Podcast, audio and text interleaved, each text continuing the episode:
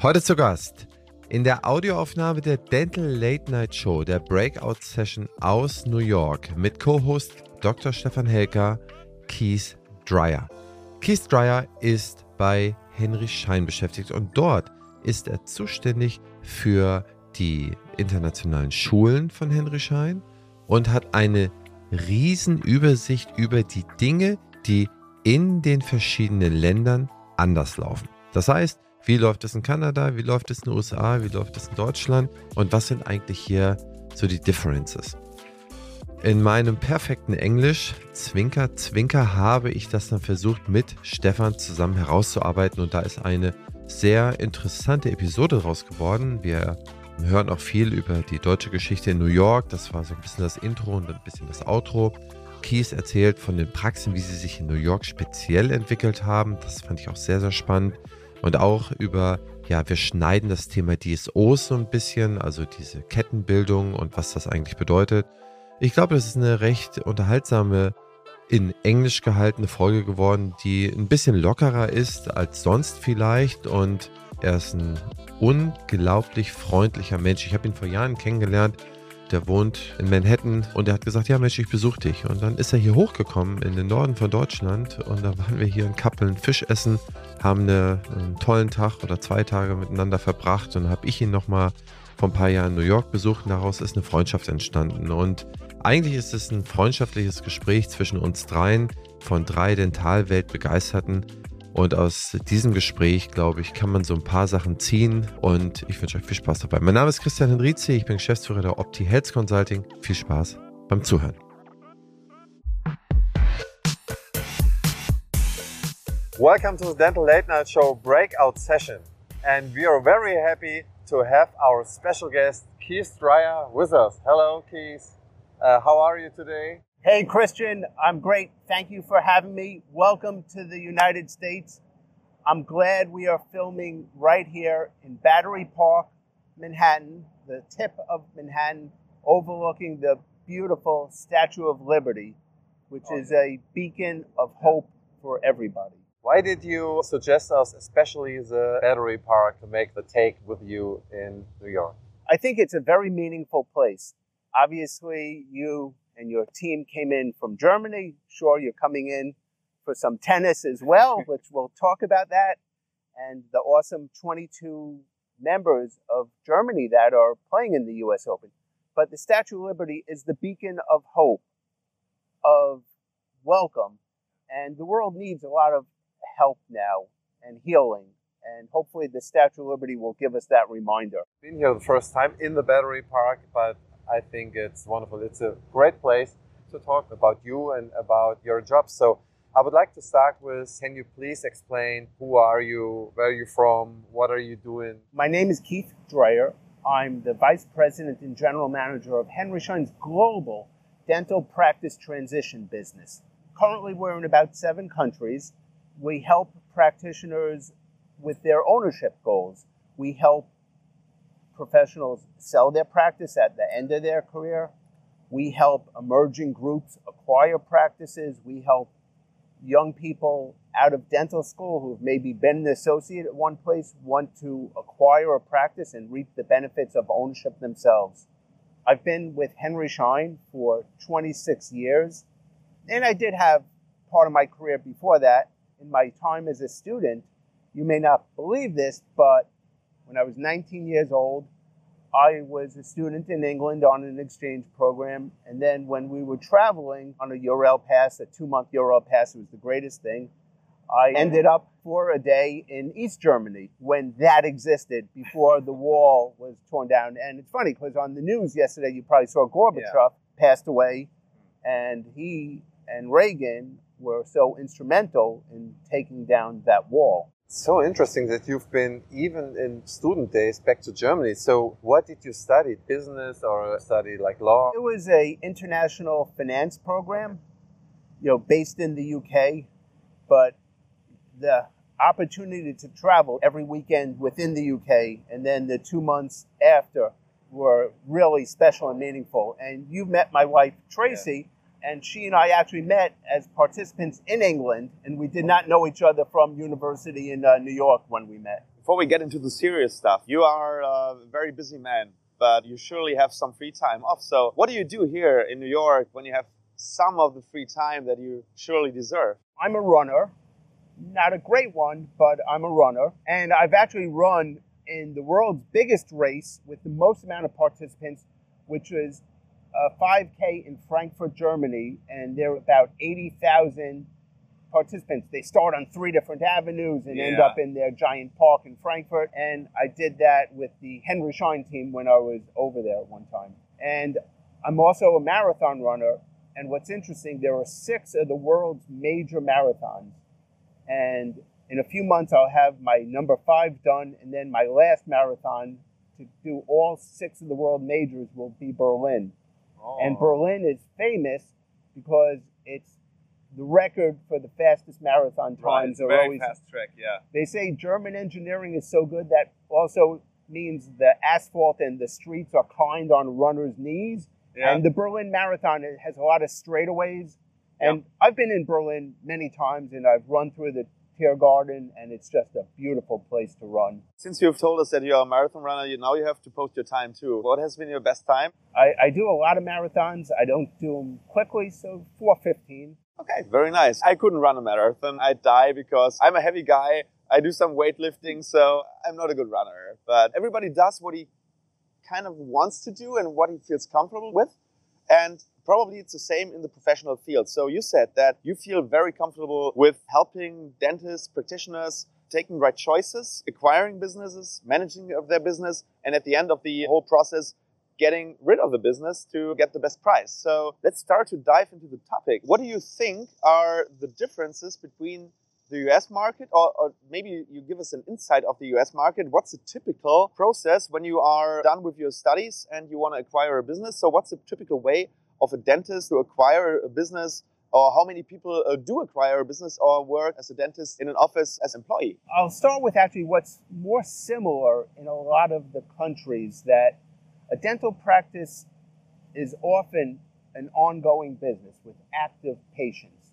And that's what the value is when somebody is looking to acquire a practice. Will those patients stay with the new doctor? If a transition is handled professionally and the patients are treated with respect and dignity, they will try the new dentist. They will try the new practice owners. And banks, we find banks in pretty much every country love lending to dentists. Those loans perform well, very, very, very little risk, very low default rate. I mean, would you rather to, lend money to a dentist or to a restaurant? You know, restaurants are hard businesses. They don't all make it, but dentists do okay. Yeah, they do very well because I think in Germany it's seldom heard of a dentist who really goes out of business. You have to do a lot of lot of stuff really wrong to go out of business, and that's what banks uh, really right. love. Because the, in the U.S., the default rate for people not paying their loans on dental practices is the smallest of any measurable business. Okay. The interest rates are low, so for dentists, it's a good thing. You know many markets. You said you acquire and sell in seven countries. What countries are these? And what do you think are the baselines that are the same in every country? And what do you say are the differences uh, of the countries? So, right now, we're the largest broker of dental practices in the US, Canada, England. And we're to smaller degrees in Ireland, in Spain, in Italy, and Germany. That it's really our goal as a value added service to help practitioners with their professional goals. So dentistry is changing. Obviously, you know, on your podcasts and videos, you show it. We're in the digital age. You know, high tech, artificial intelligence is coming. It's not only a older dentist retiring that a straight out of dental school associate is acquiring the practice. There are the dental entrepreneurs. We see this in all the countries that people that want to acquire eight to 12 practices. So the founder actually stops doing clinical work and then really is running the businesses. You have groups, DSOs, emerging in all the countries as well. And they obviously see dentistry as a way to invest in a good business, but also helping people, expanding access to care. And that's why the groups are adding locations to their footprint or, you know, in the United States, it's 50 states, and a lot of groups are expanding, you know, from one cluster to another area, and we will partner and help them as well. What we see in Germany is that the groups, the DSO business is still pretty small. The biggest DSOs in Germany only have 100 offices. Here in the US, it's totally different, right? It's Aspen Dental, I think, is the biggest. It's not Aspen. I think they're number two okay. or three, but I believe it's Heartland. Do you see a big change in rollover the praxis in the last 10 years. So when you have 65 year old dentist in like 2010 in order or in comparison to 2020 or 2022, do you see differences? The fundamental rule is always supply and demand in a geographic region. There are rural areas of the US that you can have a single practitioner grossing a million dollars. Now it's pretty much a million euro at parity. But highly profitable, but yet there's a challenge of finding multiple buyers or buyers that want to go to rural areas, even though their cost of living are lower, their profitability is higher, their work life balance is strong, patients have a trusting relationship with their doctor. But this is everywhere that there are rural practices that don't see the same quantity of buyers as urban areas in New York City or Frankfurt or Munich. When we have practices in Boston, San Diego, Washington, D.C., Toronto, near London, that you're going to have prices being bid up over asking price.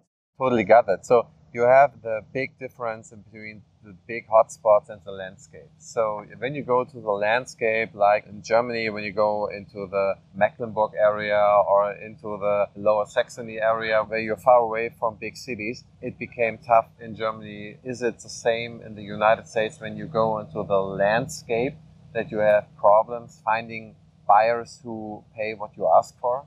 There is, but you know, practitioners can do things to set themselves up for a successful outcome. If they're not fully digital now, have a plan, have a roadmap to go digital and to increase your value, to make your practice more attractive.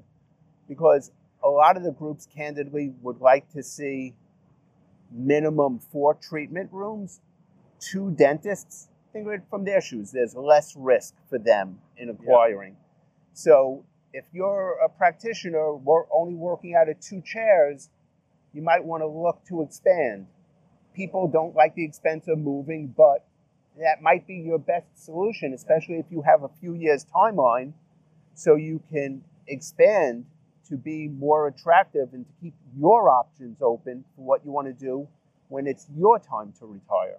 I always say when you've got a really small business, like you say, two to three treatment rooms, you basically sell a job.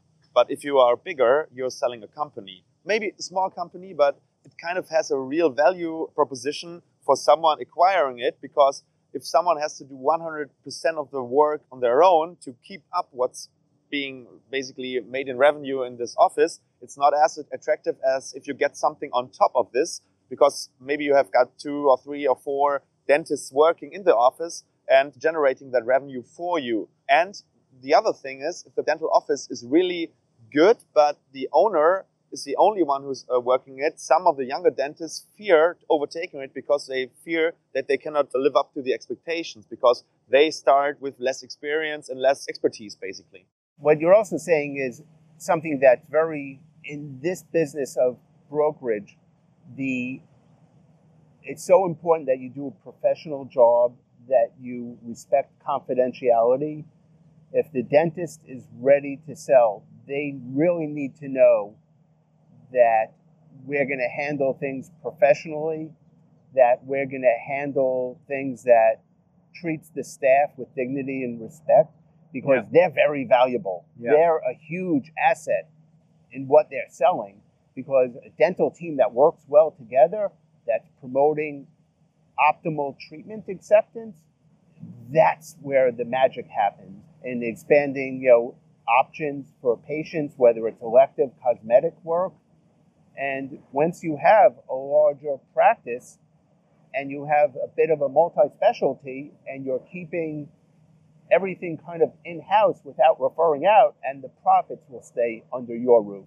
The value chain is being kept in house. That's super valuable because the friction is eliminated. Once you have someone in, on the outside, a laboratory, or maybe a surgeon that you send the patients to, it's always friction because there is one more man in the middle, basically.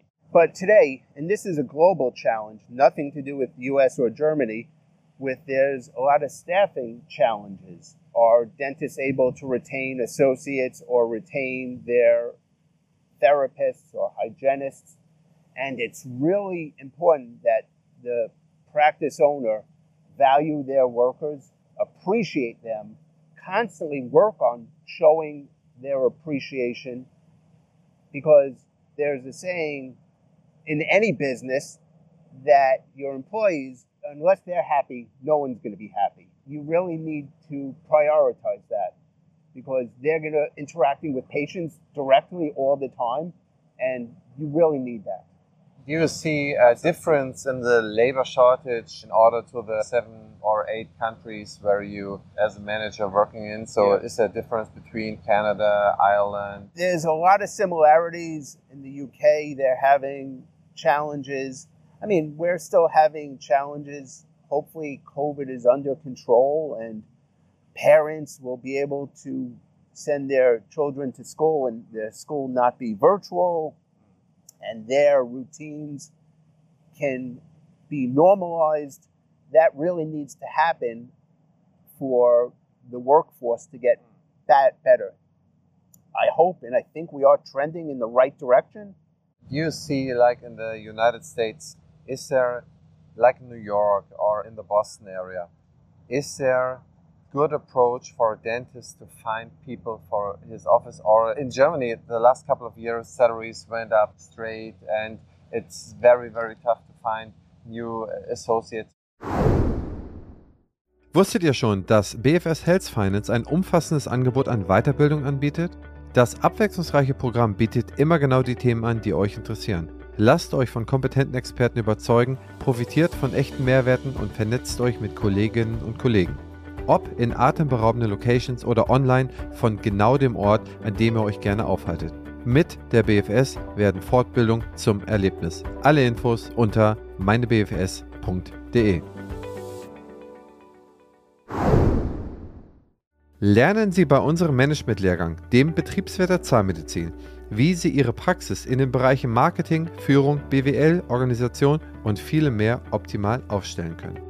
Unser Lehrgang ist sowohl für Zahnmedizinerinnen als auch für zahnärztliches Fachpersonal geeignet. Die bunte Mischung aus Themen, Referenten und Teilnehmern sorgt für unsere einzigartige Fortbildung im schönen Schloss Wolfsbrunn. Weitere Informationen und die Anmeldeunterlagen finden Sie unter www.betriebswirt-zahnmedizin.de. Because of inflation, because of the competitive landscape, salaries have been going up for associates, for the office staff. When you're in a competitive situation, if you're running a good practice and treating people with respect, just like you get reviews from patients, how you treat your staff make it easier to obtain other staff or not. So the decision is the dentists do great jobs clinically working on their continuing education being up on the latest technology, but they also need to focus on their skills of running a practice of treating people well, and that includes their staff.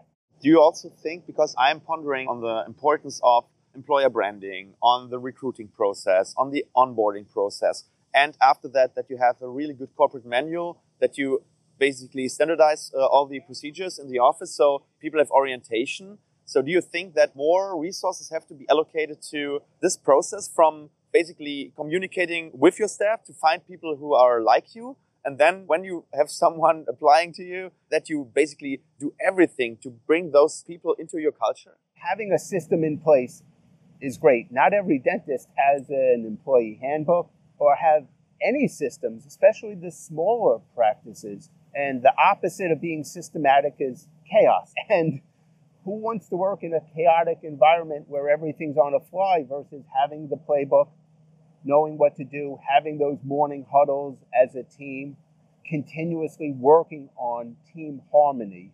It's not a do this in the part of the orientation of a new employee. It's dedicated to constantly working on team harmony. Yeah. It's a constant process. Right, values and purpose and all that. People want to know the why. Why do they get to work? And I think it's, it's, still not common in dental practices to have these things. They're just not done because the owners focus on their treatment and they think that's that's enough. But I think in the future it will not be enough. Right, because you're treating people. You're not just treating a tooth. Right. You're treating people, and especially now that pretty much every country, we all get that the oral health and total health correlation, and you can't have total health without proper oral health. And that gives people more of a meaning and satisfaction that they're really working on the total person and improving their total health. And cosmetic dentists are giving people self esteem. Exactly. People have to know what's behind the treatment. We're not just fixing teeth, we are creating smiles, we're creating moments and all that. And I think that most doctors know this internally, but they have to communicate it much better to their employees so they know that they're doing something of importance. One of the most fun things and great things that we do in the United States, Henry Schein, we get behind a program called Give Kids a Smile, where it's a national day of providing treatment, free treatment to underserved populations. We do it in convenient locations all across the U.S. And you're giving kids a smile, you're giving them self esteem. They're not missing days off from school because they have a toothache that is totally preventable. And it's so many thousands of offices, the doctors and their staff volunteer. And things like this happen in every country. Where, you know, Henry Schein, we back our mission of mercy of providing treatment in more rural areas, under very underserved areas. At Temple University in Philadelphia, they had a mission of mercy to provide free dental care, no questions asked, to urban people of Philadelphia that don't have a dental practice they call their own. So, Keith, I want to get a step back to the labor topic again. So, do you see a trend where you try to immigrate people out of other countries? We're working on a program in Spain for Spanish dentists, pretty much straight out of dental school, to have a one to two year apprenticeship program in England where they can be licensed as an apprentice under a supervising dentist to work there. So we're really excited about that. I think this is even great for the dentists and a lot of young founders, young dentists who want to establish their own practice ask me and ask my team members for a special this topic where to work for like one or two or three years in another country to learn other dental practices. And it's very very tough to first of all get access to other universities. It's actually a big business in germany. You pay up to like 35000 euros to get even the connect to a university. And it's very tough to find like one year or two year opportunity to work in like New York or in other countries. But in order to the staff, do you think will it be a kind of possibility for like the US practices to find a staff in like Mexico yeah. or South America yeah. or Asia so, or Europe? Licensing everywhere is very complicated issue. It's just very, very complicated. So it will take a lot of people to do that because wherever there's supply and demand inequities, if you bring in a supply from another country, what are you doing to the oral health needs of that country? Yeah. So it's complicated, but it's interesting what you say though. There's so much excitement in dentistry, so much for young people to learn in dental school. Genetics, gene therapy, so many clinical needs that didn't exist digital workflow. They're teaching students finally comprehensive digital workflow, which is great. But they don't have time to say to dental students, let's give you a small six month MBA, or you're going to be a small business owner, you're going to employ 20 people. Right. This is what you need right. to know about marketing, right. human resources. They just don't have time because there's so much clinical yeah. demands of yeah. dental school. And that's why young people should look for mentors either successful dentists to build out their network. Even in dental school, they should start thinking about building out a network of advisors and trusted people to help them because the previous generation, they've done pretty well. They've reaped the rewards. There's obviously a trend, a heck of a lot less extractions and more saving the tooth. And now we've created demand as the populations in Europe and the US, Canada are populations are getting older, but these are now more older people who have more retained teeth than the generation before them. So there's going to be a lot of work for dentists going forward. Yeah, it's very interesting because I kept saying this in some of my videos that you should get a mentor really, really early because once you are in that really big wheel going on, going on, you will not have time for it. You don't get out of that wheel anymore because you have your own business. You won't go three months to New York and watch someone doing excellent dentistry and excellent entrepreneurship. So what I think is that they don't need to be so impatient because we're going to live to 100. People going to work longer. So you spend those two to three years between 25 and 30 educating yourself, getting better, prepare yourself for being a really good entrepreneur, a really good communicator. And I think this is going to be a really big market. And there's also probably, and this is what I want to ask you, uh, do you think that really big units, really big offices are going to have people from different fields managing those big units because the dentist says, okay, I'm going to bring it to some degree, maybe 20, 30, 40 employees. But after that, if we get bigger, I'm going to have someone managing finance, managing marketing, and all that. It's not a one specific number, but there is transition or transformational change when somebody hits those eight to 10 practices. Are they bringing in a CFO instead of having a bookkeeper? Somebody with more business acumen. Are they looking at acquiring practices? Of course, you must have a cultural fit on what you're acquiring, but is the cash flow sufficient? Will a bank lend to you because they look at the active patient count and they say, yes, this business should perform well? Yeah, so 8 to 10 units, what would you say would be the average unit size in that thing? Like 20 employees, 50 employees? So, how much is the total cluster of people working in such a business that you just pointed out? It varies place to place. Like Manhattan, sure, you have some very big offices, but real estate's expensive. So to have 30 operatories, that's a real big operation, and not that many people are ready to run those kind of things. I mean, there are experienced leadership that is out there that's doing a great job in making changes in the dental industry. So it depends where you're at rural, urban, yeah, opportunities. Most groups don't do not want to own real estate versus a lot of sole practitioners have said, hey, owning real estate has actually been a good investment over my career. But the new owners may not want to own that real estate. They'd rather use their money to invest and acquire other profitable dental practices. Right, because it's faster. I mean, if you build on your own, that's what, what I experience right yeah, now but, in Germany. But in Germany, there are, though, when Germany has a higher percentage of startups than, let's say, the United States. And the reason is because you can start up a practice in a lot of places and be have sufficient patient flow right away. So, what's the average amount of money a dentist spends on an office, let's say, in a bigger city in the US versus maybe Europe, Germany, UK? Is it different or is it the same or what, what's your experience? Technology is a wonderful thing, but it's not cheap. But fortunately, there is access to capital. So it's all about the monthly what are the monthly payments compared to the benefit? So you can go full digital, full CAD CAM, full scanning, full interacting with a digital lab. And you should have the patient flow to make that work. You'd probably recommend to someone who's starting to invest in this infrastructure right away instead of like basically saving money in the beginning and maybe say, okay, I'm going to upgrade later. You'd say invest that money at the start to have a good workflow, to have more upside for your business?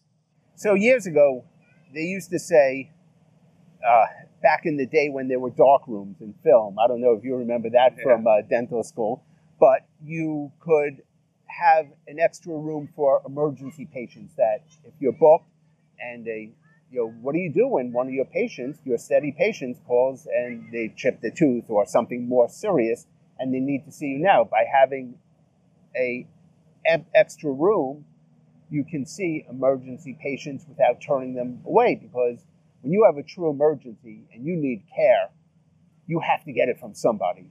And you yeah. can't say, I'm sorry, I'm booked out for the next two weeks, we'll get you in eventually. So, in the beginning, by having an extra empty room or in the very beginning having a room that you may not have even plumbed and equipped, that's yeah. okay to maybe you know, a few months in, see how busy you are and how booked up you are, to then equip that room later once you have more patients. I want to step into the topic what you're doing with Schein here in the United States. So, what is the process when a praxis owner comes to you guys and say, "Okay, I want to sell my praxis"? what are you talk in the beginning of the interview, the confidentiality, the trust is very important. But what are the exact steps you follow so, up on? On my team, we have what we call certified valuation analysts. We have quite a few of them, and we start with the valuation of the dental practice. And we have, we'll take, of course, the few years financials, the tax returns, and our other questions about the active patient count. And depending where you're at, the value of the practice, a large component of it is goodwill. It's the price of your active patients. And we'll come up with that valuation, and we do these on small practices, maybe a few hundred thousand, and up to 50 million. But what's very different in the US and Germany are the privacy laws. For instance, a small practitioner in the US has no problem doing a patient record sale that they could take their patients, and there's even a few ways of doing that. Either the buyer could pay over the next few years based on production, what they're getting from that patient, or based on a dollar amount per active record. But in Germany, I believe because you're privacy, you really need the patient's consent to move their record and yeah, for another dentist. Yeah, it's going to be totally anonymous. It's just basically a P&L. So it's different, but that's okay. It's just different. And uh, fortunately, uh, we have a great track record in all the countries that we serve of the banks looking at our evaluations and saying, yes, we will support the buyer getting a loan for 500,000 euro, million, whatever the amount is, 2 million, based on this valuation. Do you see a shift in that business that even private young dentists can raise a capital from 2 to 5 million from the banks? And the second question to it is what is the current, just for comparison cases, what's the current interest rate you have to pay in the United States approximately?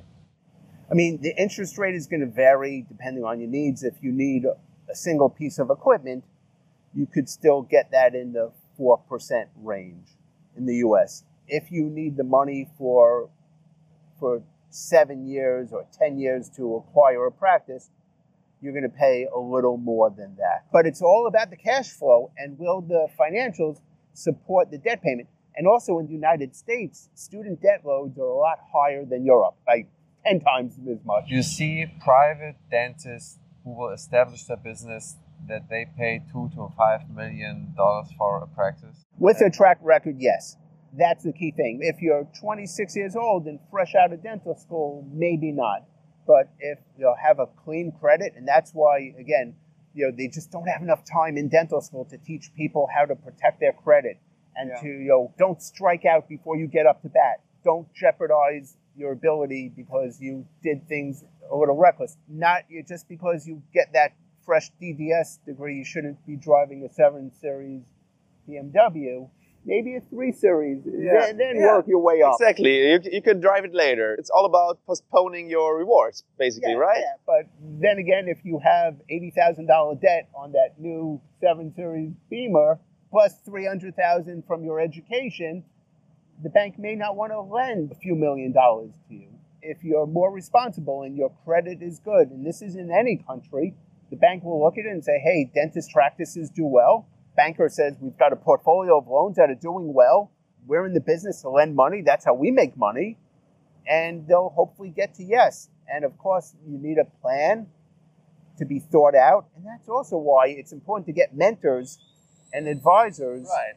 during uh, your dental school days and to volunteer and to get exposure with the professional community is a good thing. So, Keith, we started up in Battery Park talking about the Battery Park. We want to end talking about a thing here in New York. And what do you think? What kind of German history is in New York City? I know one of the most beautiful German American success stories in the world. What's the best piano in the entire world? Henry Steinway is his Americanized, anglicized name. In the 1850s, he came over to America from Hamburg and in Queens, where they still manufacture Steinway pianos, the best in the world. They only make pianos in two places in Hamburg and in Queens, New York. So how cool is that? When you were in New York, you and I, we had dinner together on the Upper East Side in Yorkville. Yorkville used to be called Germantown. And there are still restaurants there that have been making their own sausage from since the 1930s. So you can get bratwurst and you know, homemade pretzels also. We do have a um, Hofbrau house in New York. I've been to the giant Hofbrau house tent in, uh, Okay. in Munich for Oktoberfest, which was not a good idea to try to run the morning after going to Oktoberfest. Was it not your best time, probably? No, no, with a big headache. As you mentioned, Germantown. So, when did they rename it to Yorkville? Probably in the late 40s because of the war. But if you look at, you know, here we are in Battery Park, there's a rumor that one of his homes, I don't know how much he's here, Leonardo DiCaprio has a home here in Battery Park, and his mother is German. She's from a town near Dortmund. So, uh, German American uh, success story again. German American relationship from the Konrad Adenauer House. It was a present Yes. to you a couple of years. When did you receive the A few years ago, I've been in Germany with the Adenauer Institute for meetings and in other countries as well, and they do really great things. Okay, so Keith, thanks so much for your time, for your appreciation of our German American friendship, of knowing you, of having a great time the last couple of years and seeing you again. After three years, we haven't seen us That's due right. to COVID.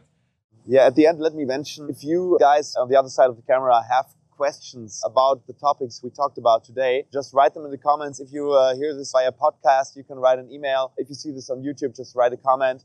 Keith, thank you so much for your valuable time. It was a really, really interesting interview, and I think people in Germany are really grateful for the insight of the US and other markets.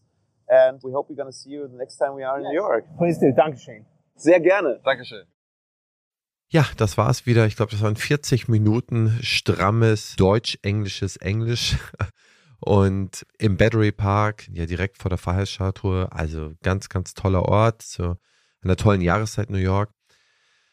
Ich hoffe, es hat euch gefallen. Die nächste Episode, da geht's wieder mitten rein in die Staffel Tellerrand Wissen und ich habe da auch wieder einen ganz, ganz spannenden Gast. Ja, seid gespannt darauf. Bis zur nächsten Woche. Wenn euch das gefallen hat, dann seid so gut und geht zu Spotify und iTunes und bewertet mich mit 5 Sternen und schreibt einen kleinen Text dazu. Das hilft wahnsinnig beim Algorithmus. Ihr seht, das ist alles kostenfrei hier und das ist wirklich, wo ihr mir einen kleinen Gefallen tun könntet und ich würde mich sehr darüber freuen. Bis dahin, bleibt gesund und munter, ihr und euer Christian Henrizi.